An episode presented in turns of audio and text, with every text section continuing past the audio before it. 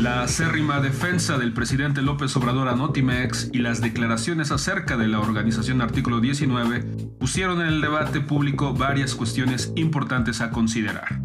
En las habituales mañaneras, ¿se equivoca el presidente en su estrategia de confrontación directa o por el contrario, tiene razón?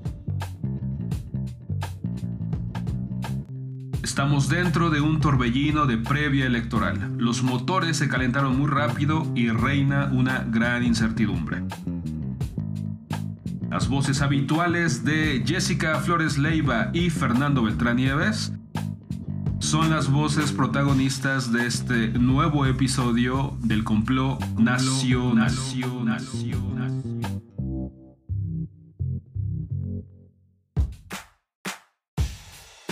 Saludos estimadas y estimados seguidores del Complot Nacional. Soy Jessica Flores y en esta ocasión les voy a hablar acerca de un asunto que ha causado gran revuelo en los últimos días. Las declaraciones del presidente Andrés Manuel López Obrador en relación con los medios de comunicación liberales y los medios de comunicación conservadores.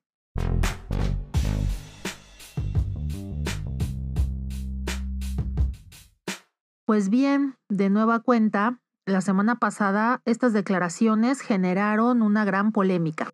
En esta ocasión, las declaraciones versaron acerca de un informe elaborado por la organización Artículo 19, organización que se asume como defensora de periodistas, cuyo informe dio cuenta de la parcialidad presidencial en relación con algunos medios de comunicación, así como el manejo de propaganda y publicidad oficial. Sin embargo, el centro de la polémica fue que el informe se refirió concretamente al caso de Notimex, la agencia de noticias del Estado mexicano, y destacó la actitud de su directora, San Juana Martínez, a quien se le acusa de coordinar acciones para acosar y agredir a periodistas y ex trabajadores de la agencia, los cuales, por cierto, continúan en huelga. Asimismo, Artículo 19 entrevistó a 10 personas con conocimiento directo de la situación, las cuales reseñaron que habían sido contratadas y despedidas de la agencia durante el periodo de la actual directora. La cuestión principal fue que los entrevistados afirmaron la existencia de un chat denominado The Avengers N, en el cual supuestamente San Juana y sus allegados ordenaban a los trabajadores de Notimex publicar mensajes tendenciosos en Twitter y promover hashtags contra periodistas opositores al régimen y ex trabajadores de la agencia mediante granjas de bots. Ante estos señalamientos, López Obrador salió en defensa de su colaboradora y entonces arremetió contra artículo 19, afirmando que dicha organización era de dudosa reputación, que estaba financiada por los Estados Unidos e incluso por algunos empresarios mexicanos opositores a su gobierno, a los que, como ya es su costumbre, ha denominado como conservadores. Ergo, artículo 19 forma parte de esos medios conservadores, golpistas y adversarios de los medios liberales.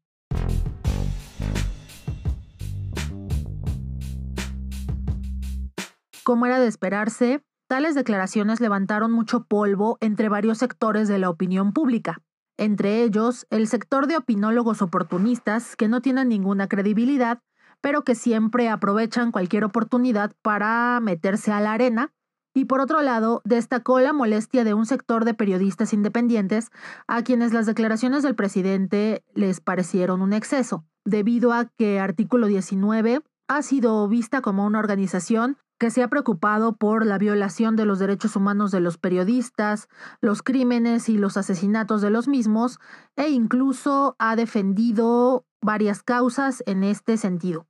Aunque las afirmaciones del presidente son preocupantes en relación a un posible financiamiento del extranjero y a una posible colusión de algunos empresarios mexicanos opositores a su gobierno con esta organización, lo cual no carece totalmente de sentido, lo verdaderamente preocupante es que el presidente haya desvirtuado el propósito original de las mañaneras y hoy haga de ellas un púlpito, una tribuna, una palestra, desde donde pontifica, condena y señala como adversarios o conservadores a quienes no piensan como él. Esto, en términos de comunicación política, se ha convertido en un uso faccioso de las conferencias mañaneras, las cuales ahora son el peor enemigo de la actual administración.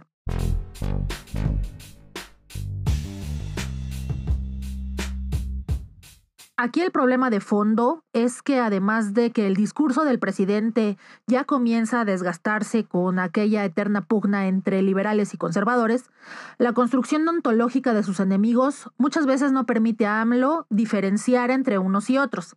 Últimamente al presidente se le nubla la visión y gasta mucha pólvora en infiernitos. En este sentido, me pregunto si esta estrategia de comunicación realmente le está redituando beneficios o si por el contrario lo está aislando cada vez más de la ciudadanía y poco a poco va encerrándolo en sí mismo.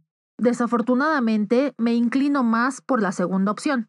Al parecer, el solipsismo obradorista no da tregua, tal como se pudo comprobar con las declaraciones de la semana pasada las cuales pusieron sobre la mesa varias cuestiones que es importante considerar y entre las que destacaron al menos tres.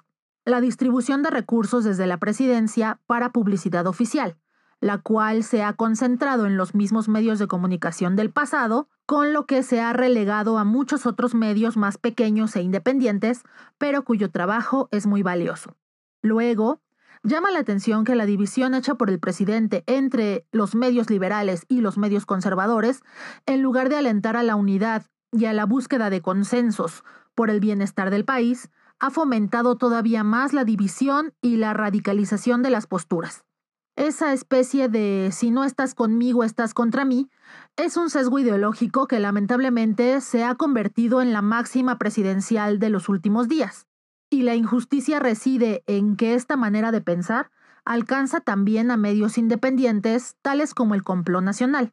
Cabe decir que el podcast que hacemos cada semana también ha sido atacado por los seguidores del presidente, quienes nos han llamado chayoteros, vendidos y reaccionarios prianistas, cuando aquí nuestro único propósito, tal como se ha señalado desde el principio en la línea editorial del programa, es contribuir al debate informado acerca de los principales acontecimientos que ocurren en el país. Con orgullo, el complot nacional puede decir que no es chayotero, pero tampoco es aplaudidor de nadie. De tal manera que con sus dichos y actitudes, el presidente desoye e incita a sus seguidores a desoír también y a descalificar irracionalmente a quienes no piensan como él o a quienes hacemos la crítica constructiva, aunque no seamos necesariamente conservadores.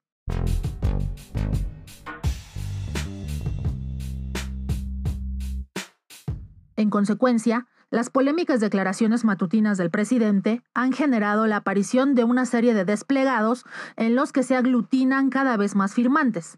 Y aunque si bien la mayoría de ellos son los que siempre ven la oportunidad de montarse en causas legítimas, muchos otros son ciudadanos que se muestran genuinamente preocupados por el rumbo tan turbio de los últimos acontecimientos, tal como ha sucedido con el desplegado que se publicó recientemente en contra de la desaparición del INE. Finalmente, en las últimas mañaneras es posible ver a un presidente cada vez más a la defensiva, irónico, molesto, enojado e incluso un tanto necio y dispuesto a seguir atacando desde su palestra a quienes no piensan como él dispuesto a seguir manteniendo esa pésima estrategia, al menos por el momento, y dispuesto a seguir viendo enemigos en donde no los hay.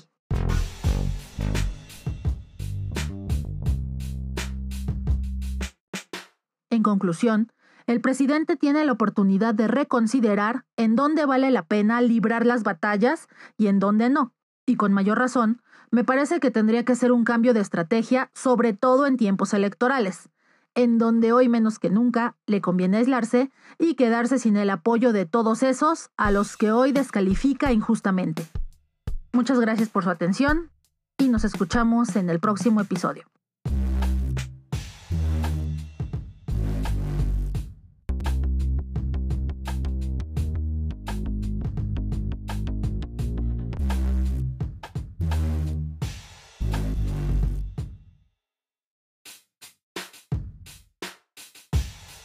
Amigos, amigas del Complot Nacional, les saluda Fernando Beltrán Nieves y en esta ocasión quisiera referirme al agresivo calentamiento de motores de la contienda electoral que está a la vuelta de la esquina.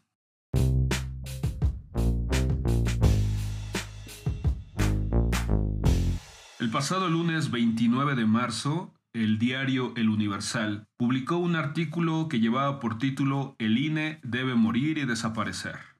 No lo firmó el compañero diputado Fernández Noroña, lo firmó Salinas Pliego, el conocido dueño de TV Azteca.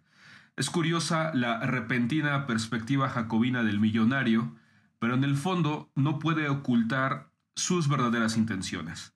En el marco de la grieta severa del organismo electoral, puede apreciarse entre líneas el deseo futuro de invertir mucho más dinero privado en campañas y candidaturas de lo que actualmente prohíbe la ley, y después cobrar el favor y reforzar más aún su posición de factor real de poder. Sin embargo, atina Salinas Pliego en señalar un creciente sentimiento colectivo. El INE actual, además de haberse constituido en un obeso y oneroso organismo de dudosa credibilidad, ha puesto ya en peligro al proceso electoral de este año. En este sentido, debemos apoyar la iniciativa, esta sí de Fernández Noroña o de nuestro querido amigo y colaborador Miguel Ángel Mata Salazar, de formular un juicio político a Lorenzo Córdoba y a Ciro Fukuyama, digo Ciro Murayama, bien lo vale por varios motivos, pero baste señalar uno solo. Lo amerita Lorenzo Córdoba por haber cometido parricidio intelectual y a Murayama por haberse creído el inventor de la democracia. Ambos, que son de quinta y acólitos de Enrique Krause, merecen fundar su partido y someterse al voto ciudadano. Comparto la impresión que no pueden seguir ocupando el lugar privilegiado que ocupan, cobrar 250 mil pesitos mensuales, lo cual viola la Constitución, y darse baños de pureza o creerse los supremos cancerberos de procedimientos express. Esto es obsceno e insultante.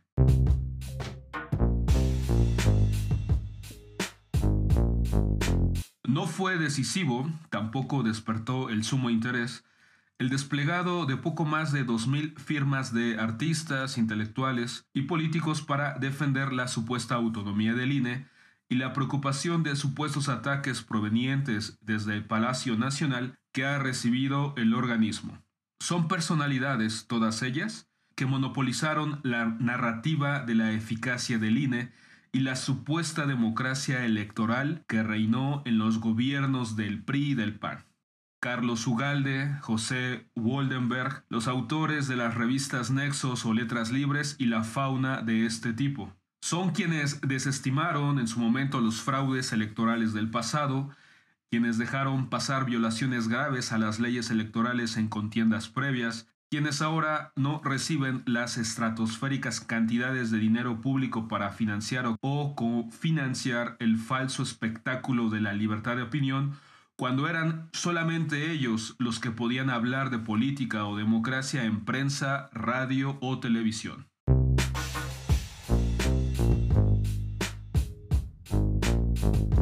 Uno de los afectados por el INE, mega conocido por las acusaciones de acoso y abuso sexual, es el ahora candidato en suspenso Félix Salgado Macedonio. Al margen de estos señalamientos, que exigen un resolutivo judicial justo, expedito y convincente, las huestes de Salgado Macedonio mostraron ya su músculo político-social en las calles de Guerrero. Seremos testigos de cómo un sector molesto y violentado se movilizará para revertir una decisión ahora en manos del Tribunal Electoral. Este cuento lo hemos visto ya en más de una ocasión, y casi siempre el tribunal se queda chiquito frente a la complejidad de la realidad política de nuestro país. ¿Es lo que buscaba el INE? ¿Desea dinamitar Guerrero como muchos otros lugares donde habrá elecciones? El INE busca contrariar la fuerza real de un probable Félix Salgado Macedonio fuera de sí? Frente a la adversidad orquestada por el INE, ¿podrá controlarse el llamado toro, como en su momento lograron contenerse López Obrador en 2006 o Cuauhtémoc Cárdenas en 1988? Recordemos que la historia política de Guerrero tiene mucha tela de dónde cortar y que Guerrero, además, no se anda con bufonadas y se ha decantado por las armas en el pasado. De ese nivel lo ha puesto el INE. En este contexto de altas temperaturas e incertidumbre, Morena se suma como nadie a la distorsión del ambiente electoral. Cúpula y militancia no encuentran puntos de contacto, no son pocas las candidaturas que violentan a la militancia y está ausente el respaldo mayoritario a las decisiones electorales que ha tomado Morena. El itamita Mario Delgado está dinamitando todo rasgo serio de una plataforma política de izquierda futura al insistir en rescatar e impulsar a figuras políticas provenientes del antiguo régimen, así como dar luz verde a familiares de funcionarios de la 4T en funciones para ocupar curules plurinominales.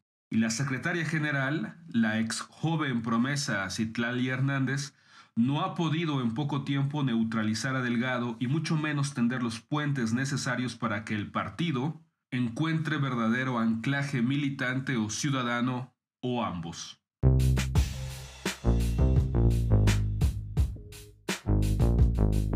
Lo que está en juego en las elecciones intermedias es de una suma importancia, tan fundamental como el cambio de rumbo ocurrido en el año 2018.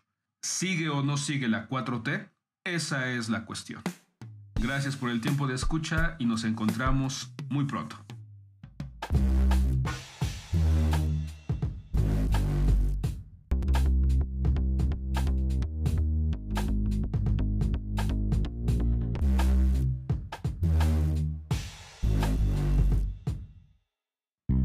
Llegado así al término de este episodio. Ahora puedes contactarnos en Instagram siguiendo al Complot Nacional o en Facebook, la página del Complot Nacional. No olvides suscribirte a nuestra frecuencia sonora en Apple Podcasts o en Spotify o donde sea que escuches tus podcasts. A nombre de las voces que hicieron posible este programa, gracias por dejarnos entrar hasta la intimidad de sus oídos. Nos escuchamos pronto, muy pronto, en el siguiente complot.